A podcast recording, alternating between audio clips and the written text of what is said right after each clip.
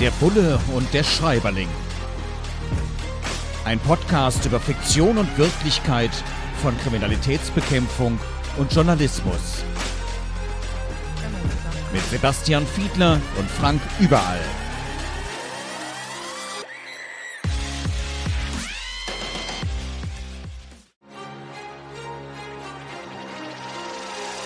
Der Bulle und der Schreiberling. Ein Podcast über Fiktion und Wirklichkeit von Kriminalitätsbekämpfung und Journalismus. Mit Sebastian Fiedler und Frank Überall. Herzlich willkommen zu unserem Podcast Der Bulle und der Schreiberling. Der Bulle, das ist Sebastian Fiedler, Kriminalpolizist und der Schreiberling, das bin ich, Frank Überall, Journalist. Heute beschäftigen wir uns mit dem Bestseller. Mehrere Wochen war er auf Platz 1 der Spiegel Bestsellerliste. Sebastian Fitzek mit Der Heimweg. Ein echter Thriller. In schwarzem Einband wird er ausgeliefert und ja, genauso schwarz ist das Thema auch, um das es da geht. Da geht es um Missbrauch, da geht es um Gewalt, ja, zum Teil schon echt harte Kost. Harte Kost, mit denen Polizistinnen und Polizisten, wenn sie zum Beispiel in einer Einsatzzentrale sitzen und Notrufe bekommen, auch immer mal wieder konfrontiert werden. Da werden eben die schlimmsten Verbrechen, kriminelle Machenschaften, ja bis hin zu Tötungen, Bedrohungen, all das wird da berichtet und da muss man menschlich erstmal mit umgehen. Sebastian, unser Bulle, der Kriminalpolizist. Sebastian, wie geht man eigentlich damit um, wenn es so heftig ist, wenn es so grausame Taten sind? Wie steckt man das weg? Ja, Frank, weißt du, so einfach ist das vielleicht gar nicht so zu beantworten, weil, wie man im Rheinland so sagt, jeder Jack ist anders. Also das heißt, jeder hat natürlich so eine andere Konstitution und für den einen sind Situationen besonders belastend, die mit Kindern zu tun haben, mit Gewalt an Kindern zu tun haben.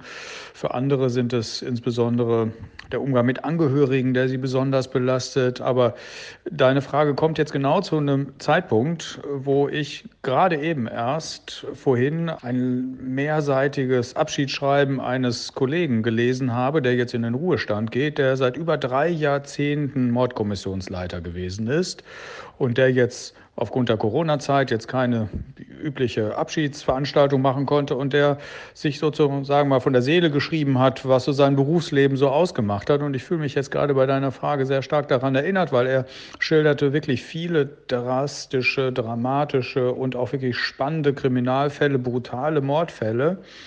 Und die Szenen, an denen er festmacht, dass er tatsächlich emotional und persönlich belastet gewesen ist, sind die gewesen, wo ein Kollege umgekommen ist. Ist erschossen worden und der Vater des Kollegen ist ebenfalls ein Kommissariatsleiter. Und er musste im Zeugenstand vor Gericht erleben, wie er wenige Meter neben seinem Kollegen, also dem Vater des Ermordeten, sitzen musste. Das hat ihn sehr emotional belastet. Und ich will will daran vielleicht so ein bisschen deutlich machen, dass es gar nicht vielleicht so sehr die Szenen sind, die man sich so allgemein vorstellt, also brutale Verletzungen oder ähnliches, die jemanden unbedingt äh, so emotional mitnehmen, sondern es sind vielleicht eher solche Dinge, die jeder so mitnimmt. Und ich kann das auch von mir selber sagen, so der Umgang mit Angehörigen war tatsächlich der Teil, der mich so am meisten belastet hat.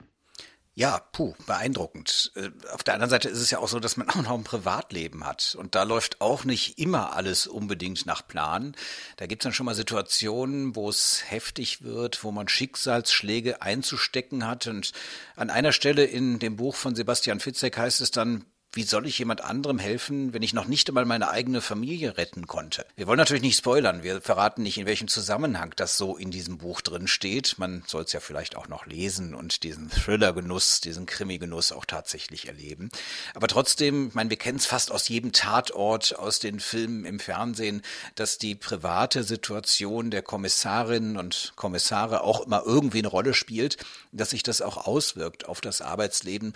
Kann man das eine oder das andere jeweils an der Bürotür abgeben oder strahlt beides immer aufeinander ein? Puh, das ist wirklich eine große Frage. Also die stellst du aber natürlich ja unter anderem wegen des speziellen Berufes, äh, weil wenn ich mal so drüber nachdenke, ich glaube, Wenn ich mal ein paar andere Berufe mir vorstelle, Steuerfachangestellte, Verkäufer in irgendeinem Geschäft oder so, da würdest du vielleicht jetzt die Frage gar nicht stellen.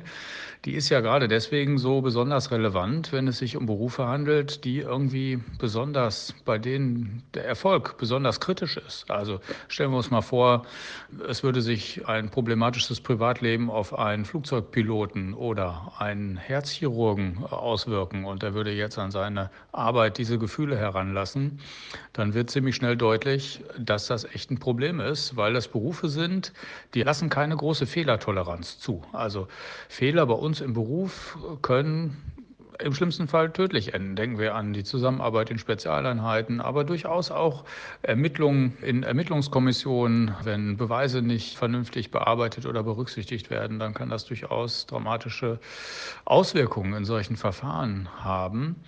Also ich will mal sagen, die eine Richtung, die du abfragst, also wirkt sich das Privatleben aufs Berufsleben auf, da müssen tatsächlich so die Arbeitsbedingungen vieles durchaus auf auffangen und man ist gut beraten und man ist gut bestellt, wenn man wirklich gute Kollegen hat, mit denen man das eine oder andere auch mal besprechen kann, was sich aus dem Privat, was sich im Privatleben so abspielt. Andersrum Gibt es aber natürlich durchaus Zusammenhänge, das glaube ich, kann man nicht verhehlen. Denn die Dienstgestaltung bei uns ist ja teilweise durchaus mal ein bisschen problematisch. Also je nachdem, wo man arbeitet. Wir sind ja jetzt hier im Bereich der Gewaltkriminalität häufig, wenn wir, wenn wir uns das Buch jetzt vergegenwärtigen, unterwegs. Und da gibt es Situationen in Mordkommissionen, wo der erste freie Tag mal lange auf sich warten lässt, wo äh, wirklich auch mal mehr als zwölf Stunden gearbeitet werden muss und so. Und da muss schon eine sehr starke familiäre Situation bestehen, um auch sowas tatsächlich so ein bisschen aushalten zu können.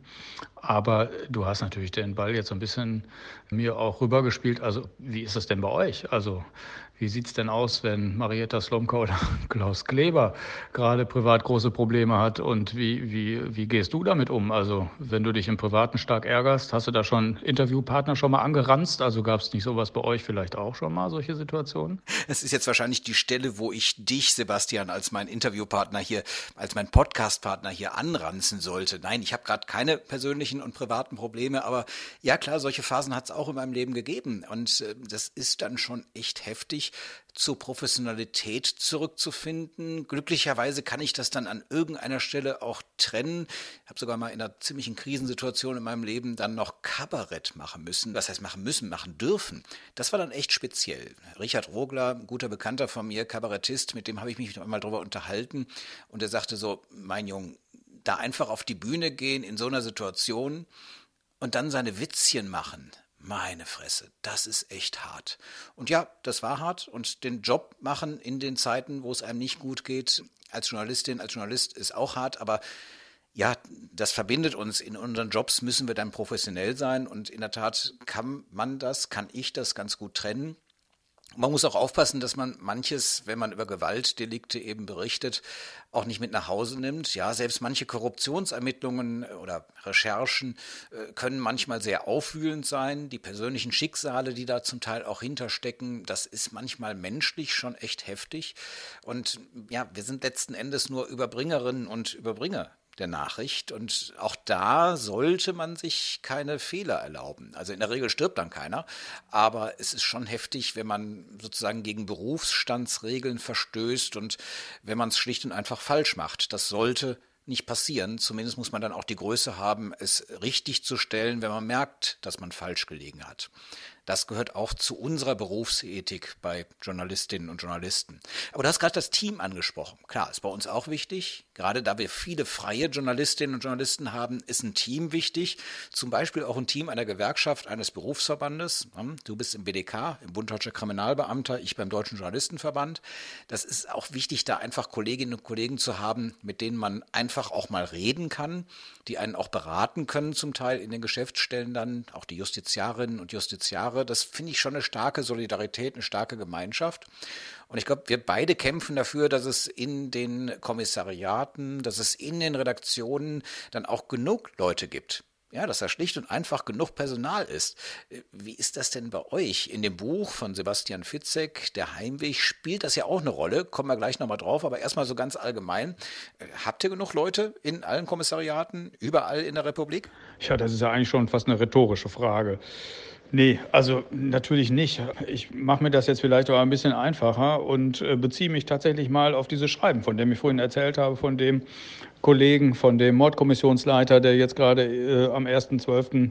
jetzt in Ruhestand geht.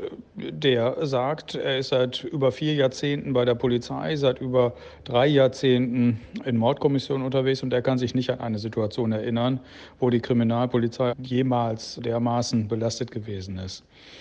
Und das muss man vielleicht so ein bisschen erklären, weil es gibt schon ein paar Umstände, die da dazu beitragen. Wenn du dir jetzt vorstellst, dass die Digitalisierung bei uns natürlich voll reinschlägt, dass wir im Prinzip in keinem Ermittlungsvorgang nicht vor der Situation stehen, dass wir Datenbestände sicherstellen. Und sei es nur Mobilfunkgeräte oder ähnliches. Wir müssen mit diesen Daten ja irgendwie umgehen können, aber wir können auch nicht Beweismittel irgendwie einfach nur liegen lassen. Und das ist im Prinzip im Moment vom Betrug bis zum Mord, bis zur Wirtschaftskriminalität, Korruption. Also äh, im Prinzip die ganze Bandbreite des Strafgesetzbuches auf und runter. Da haben wir es mit großen Datenbeständen zu tun. Dann ändert sich in der gleichen Zeit unser Recht sehr stark. Wir haben als Berufsverband derzeit fast im Wochenrhythmus neue Gesetzgebungsvorhaben des Bundesjustizministeriums zur Stellungnahme. Da tut sich wahnsinnig viel in unserem Regelwerk. Wir haben eine sehr kurze Zeit, in der die allererfahrensten Leute jetzt in Ruhestand gehen und wir müssen zusehen, wo der Nachwuchs herkommt. Also all solche Probleme, ich fürchte, die sind dir nicht alle völlig fremd. Aber ich glaube, uns verbindet so ein bisschen, dass wir derzeit in einer Situation sind, wo sich unser Beruf wirklich sehr stark ändert. Bei uns ist es unter anderem die digitale Revolution, die unsere Ermittlungsarbeit sehr stark ändert. Und auch euer Berufsstand ist ja immer, also ist ja davon geprägt von sozialen Medien, wenn ich jetzt mal so raten darf, ne? von schnelllebigeren Nachrichten und so. Also ich glaube, wir müssen tatsächlich für unsere beiden Berufsbilder sehr stark einstehen und müssen die, glaube ich, auch zunehmend erklären, um deutlich zu machen, was da getan werden muss, oder? Ja, in der Tat, das ist ein echtes Problem. Redaktionen werden immer mehr ausgedünnt, weil bei uns ist natürlich dann die Problemlage nochmal etwas anders. Die Leute wollen nicht zahlen. Zahlen für Journalismus und wir machen das ja nicht als Hobby, wir machen das beruflich. Und deswegen geraten auch immer mehr Medienhäuser unter Druck, weswegen es dann schwierig ist, noch gut ausgestattete, gut ausgebildete Redaktionen zu unterhalten. Auch so eine gesellschaftliche Herausforderung, sowohl bei der Sicherheit als auch beim sozusagen der Informationssicherheit, muss muss man sich überlegen, was ist uns das wert? Der Bulle und der Schreiberling, unser Podcast. Wir beschäftigen uns heute mit Sebastian Fitzek und dem Thriller Der Heimweg aus den beiden Blickwinkeln von Polizei, von Kriminalpolizei einerseits und von Journalismus andererseits. Und in diesem Buch von Sebastian Fitzek, einem Bestseller, den schon ganz, ganz viele Menschen gelesen haben, da geht es eben auch um die Personalfrage, zum Beispiel bei der Polizei. Wenn man da den Notruf anruft, dann kann es schon mal sein, dass das Ganze etwas länger dauert dauert. Die 110 schnell getippt am Handy, am heimischen Telefon und dann soll es eigentlich innerhalb von wenigen Sekunden, da gibt es meistens auch so Richtwerte, so sein, dass jemand von der Leitstelle dran geht und dann direkt helfen kann die Beamtinnen und Beamten rausschicken kann, dass dann wirklich Hilfe kommt, der Freund und Helfer, wie man die Polizei auch so gerne nennt. Aber manchmal dauert das ein paar oder noch viel mehr paar Sekunden länger, äh, was ja natürlich dann auch zur Aufklärung des Falls unter Umständen wertvolle Zeit ist, die verloren geht. Sebastian, in solchen Ermittlungsverfahren, wenn Sie dann bei der Kriminalpolizei landen, hat man das schon mal, dass da zu spät reagiert wurde wegen Personalüberlastung? Also ich glaube, der Teil, auf den du dich jetzt gerade bei Fitzek beziehst, der, der jetzt eine, eine Leitstelle, also da, wo der Notruf ankommt, der das in Bezug nimmt, ich glaube, das ist tatsächlich Fiktion. Also ich würde meinen, dass wenn man die 110 ruft oder auch die 112, die bei der Feuerwehr ankommt, dass man da in Deutschland tatsächlich ziemlich sicher sein kann, dass da sehr schnell reagiert wird und dass einem da schnell geholfen wird. Da würde ich ehrlich gesagt nicht so richtig viel Fragezeichen dran machen an der Stelle.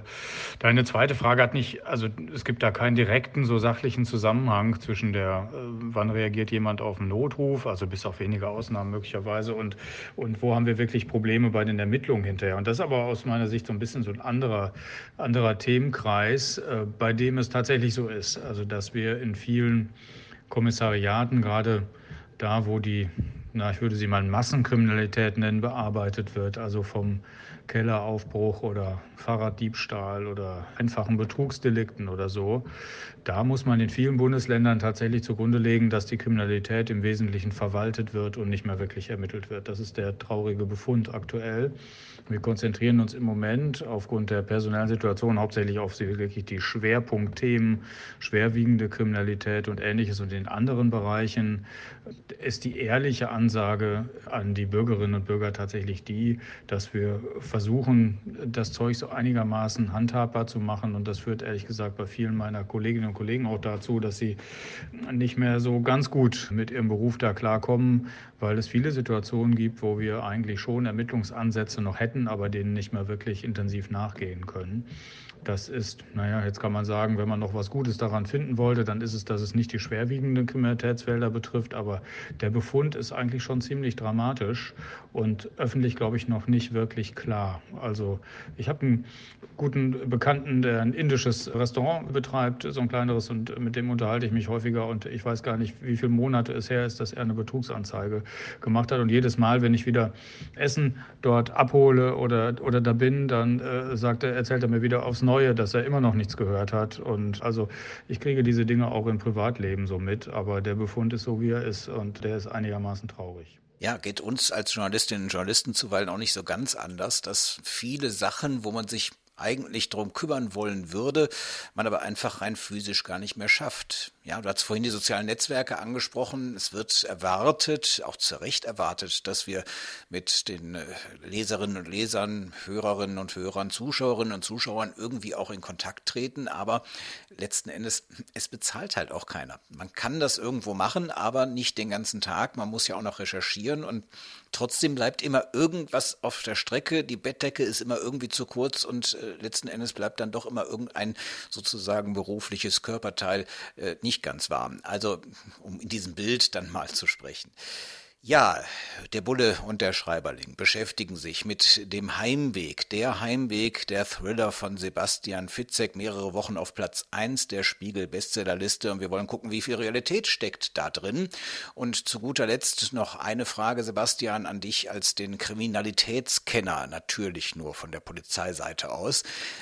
An einer Stelle heißt es auch, naja, kommen Sie jetzt bloß nicht auf die Idee, sich an die Polizei zu wenden oder irgendwie andere Hilfe zu holen. Diese Drohung?